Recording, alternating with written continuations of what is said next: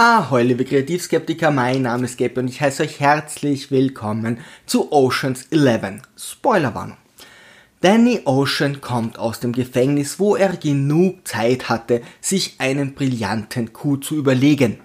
Er rekrutiert elf Experten, um den gemeinsamen Tresorraum von drei Casinos in Las Vegas auszurauben. Nicht ganz unwichtig dabei ist Tess, die neue Freundin des Casinobesitzers Terry, welche die Ex-Frau von Danny ist. Terry ist ein Perfektionist mit viel Macht und würde jeden vernichten, der ihn bestiehlt. Danny möchte nun Tess zurück und mit dem Geld unerkannt entkommen, da sonst er und sein Team Futter für die Fische wären. So genial dieser Raubzug und die Paartherapie auf den ersten Blick auch erscheinen mögen, offenbaren sich auf den zweiten Blick doch grobe Schnitzer. Der Film ist von 2001 von Steve Soderbergh und ich gehe bei meiner Analyse davon aus, dass ihr ihn bereits gesehen habt. Danny und Linus wählen unterschiedlichste Wege, um in den Tresorraum zu gelangen. Linus gibt sich als Mitglied der Spielekommission aus und entlarvt Terres Mitarbeiter Frank, der sich unter falschem Namen beworben hat. Um kein Aufsehen zu erregen, nimmt Terry, Linus und Frank in den Sicherheitsbereich des Casinos mit, wo die Sache geklärt wird. Auf dem Rückweg hat Linus etwas vergessen, woraufhin der perfektionistische und paranoide Terry meint. Finden Sie den Weg? Ja. Gut. Der gesamte Plan funktioniert also nur, wenn Terry keine Lust verspürt, mit Linus nochmal zurückzugehen und ihm auch keine Wache mitgibt, sondern ihn einfach im Sicherheitsbereich gehen lässt.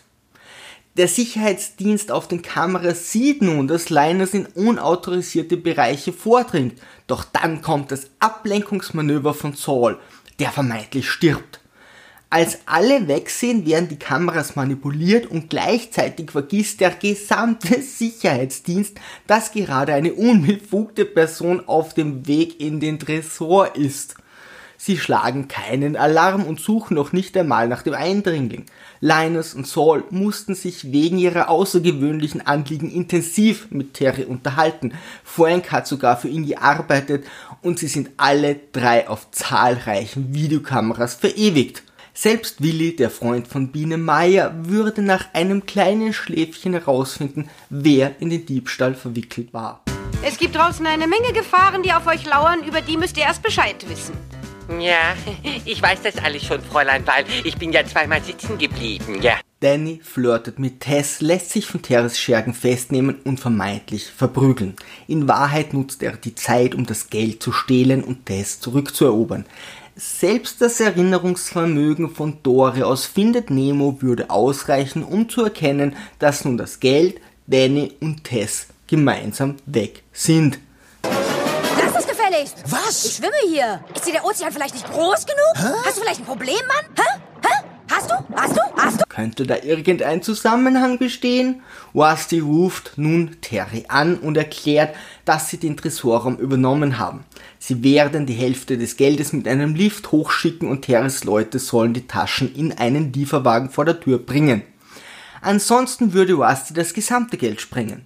Er setzt darauf, dass Terry nicht möchte, dass jemand von dem Raub erfährt. Ich lehne mich weit aus dem Fenster und behaupte, dass selbst der reiche Terry seine Versicherung informieren muss, wenn mal eben 80 Millionen Dollar gestohlen wurden. Er ist ein Perfektionist und würde niemals die Hälfte des Geldes entkommen lassen. Warum sollte es ihn stören, wenn die Diebe im Tresorraum das Geld und gleich sich selbst in die Luft sprengen? Wer überlebt, kann da mühelos festgenommen werden und Terry kassiert von der Versicherung. Das Geld von seinen eigenen Leuten nach draußen bringen zu lassen, ist hingegen die Demütigung par excellence. Doch der absolute Spaß an der Sache sind Rustys Leute, die dann noch immer im Tresorraum wären. Er versucht noch nicht einmal ihren Abzug zu verhandeln. Es ist absolut unnötig, dass Clemark die Gruppe im nächsten Teil an Terry verrät. Sogar Joey von Friends hätte sie alle problemlos ausfindig machen können. Liebe Sturmtrotzer, Segel immer straff halten und auf zum Horizont.